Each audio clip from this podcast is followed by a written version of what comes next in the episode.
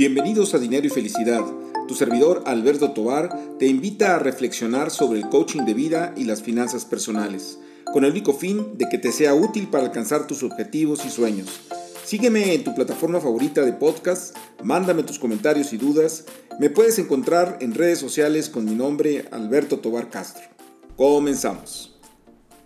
Hola, pues nuevamente con ustedes en esta plataforma de coaching de vida, finanzas personales, eh, dinero y felicidad. Muy contento de platicar con ustedes y bueno, a raíz precisamente de que el 8 de marzo se celebra o se conmemora el Día Internacional de la Mujer, quisiera abordar el tema de la mujer en términos de reto con sus finanzas eh, personales. Eh, me he permitido escribir varias columnas en relación a este tema y, voy a traer algunas cosas que, he estado de alguna manera manejando en estas, en estas eh, columnas de opinión en el periódico El Financiero. Eh, y creo que es muy importante porque, digo, tengo de alguna manera diferentes fuentes. Por un lado, las encuestas que se hacen en materia de, de finanzas, pues señalan que las mujeres en general no tienen un interés muy fuerte sobre el tema financiero y de manera muy personal he tenido la experiencia, por ejemplo, de dar clases de finanzas personales a nivel universitario y, en términos proporcionales, pues son menos mujeres las que se inscriben, mucho menos mujeres las que están participando en, las clases, son más hombres. Y también en términos precisamente de pues eh, usuarios, vamos a decir, de redes sociales, de, que son eh, compartimos en redes sociales, pues también eh, son más hombres que mujeres, ¿no? por ahí platicando con algunas expertas en relación a este tema, pues comentaban que es parte también de, de, un tema cultural en la familia, ¿no? De que no se tratan los temas financieros con las mujeres. Y creo que es muy, muy importante porque hoy la mujer tiene retos sumamente trascendentes que tienen que ver precisamente con el manejo del dinero. Y bueno, antes eh, de continuar nada más la advertencia que anda un poco ronco, de repente espero que no soltar por ahí una tos o un, aclarar la garganta, ahí ustedes me disculparán. Este, pero bueno, en fin, yo lo que creo que es muy importante es que sí entendamos que eh, el, el, tema de la mujer en el sentido económico siempre ha sido muy, muy complicado. Este, yo creo que han avanzado muchísimo en la inclusión, pero falta un camino grande por recorrer. Yo creo que los hombres eh, debemos de hablar sobre la equidad de género y buscar que se cumpla en todos sus ámbitos. Eh, vamos, eh, dentro de la familia, dentro de las empresas, dentro de las relaciones sociales, creo que hay prejuicios que son culturales, que puede haber alguna explicación de por qué se da, pero tenemos que de alguna manera eh, pues hacer el esfuerzo para que esto se vaya, se vaya regulando y se vaya haciendo de manera equitativa, ¿no? La participación de la mujer en todos los, los ámbitos, ámbitos de la sociedad. Y yo creo que es una parte muy importante, inclusive si por ahí ustedes eh, tienen a bien eh, recomendar este podcast a algunas amigas, algunas familiares, mujeres, ojalá que lo escuchen porque creo que es muy importante. Hoy por hoy, por ejemplo, simplemente nada más para ponerlo en, perspectiva. Este, eh, hay mm, cada vez menos matrimonios, ¿sí? Y cada vez hay más divorcios, eh, aparte de la situación también del tema de, pues, de, la esperanza de vida de la mujer, que, que por regular hay más viudas que, viudos, este, y, y, también de alguna manera esta independencia de la mujer que ha hecho que también ellas digan yo no necesito estar eh, casada o tengo que estar en pareja para poder yo ser feliz.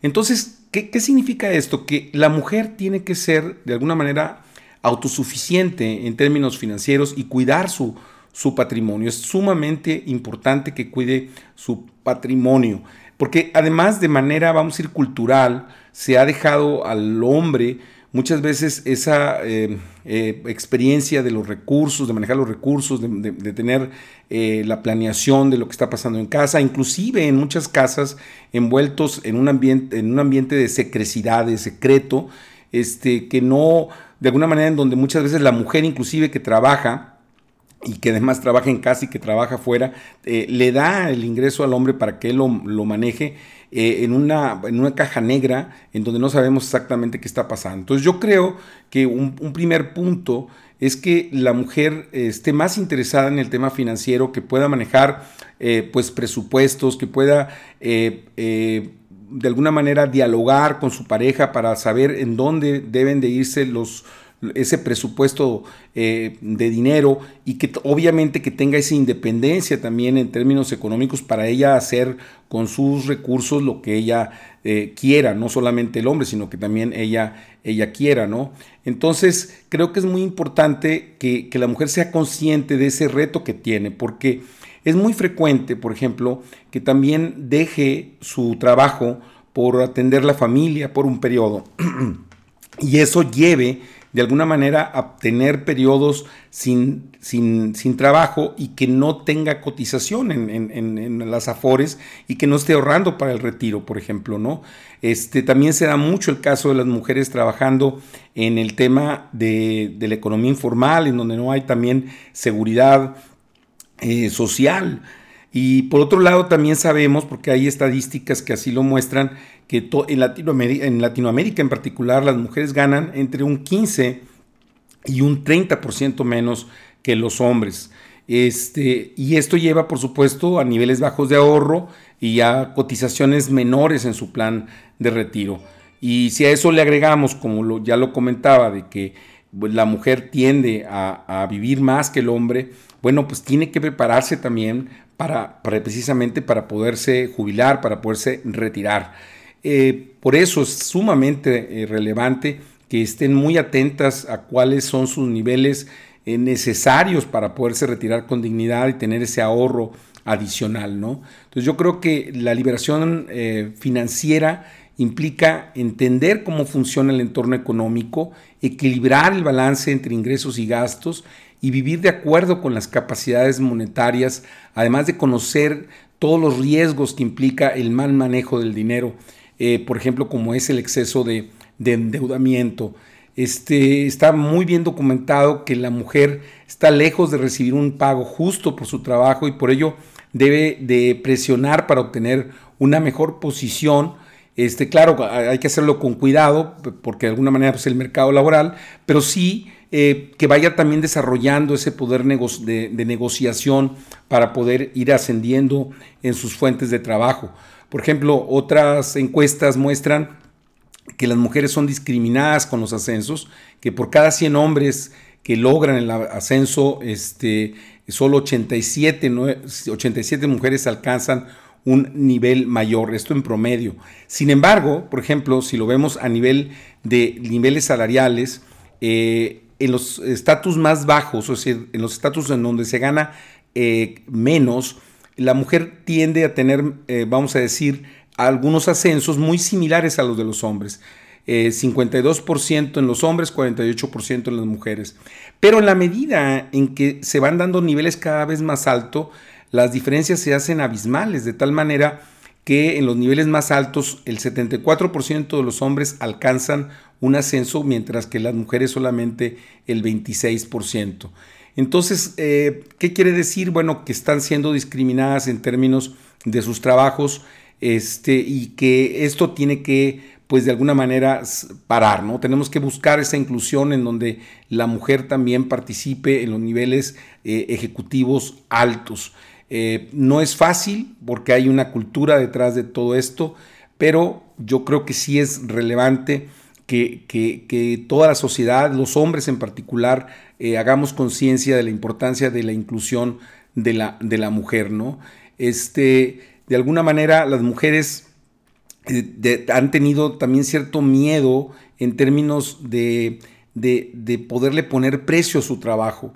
Y creo que hay que buscar esa valoración. Yo creo que también juega un papel muy importante la familia, los padres, las madres, que le hagan ver a sus hijas que tienen todo el, valor eh, de mercado para sus, para sus servicios este, de trabajo, que lo que hacen es muy valioso este, para que precisamente puedan tener esa solvencia en el, en el futuro.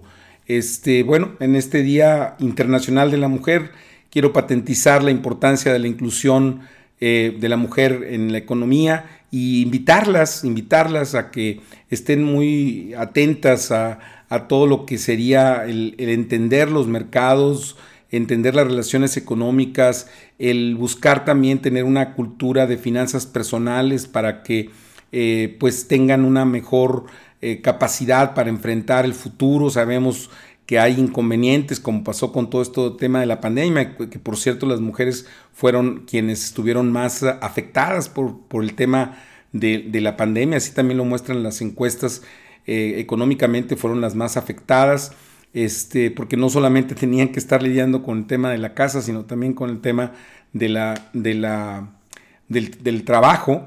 Entonces, este, sí es muy importante hacer conciencia de los hombres participar en las labores de casa y también que le demos el valor que, merecen las mujeres en las fuentes de trabajo y que ellas pues se preparen para poder tener unas mejoras, mejores finanzas personales. Pues bien, eso es lo que quería comentarles el día de hoy. Espero que haya sido de utilidad y como siempre muy atento a sus comentarios, a sus críticas, a sus sugerencias en las redes sociales, muy en particular en LinkedIn, en eh, Twitter, en, en, Facebook, en Instagram. Este, estoy siempre a sus órdenes. Y bueno, pues hasta la próxima.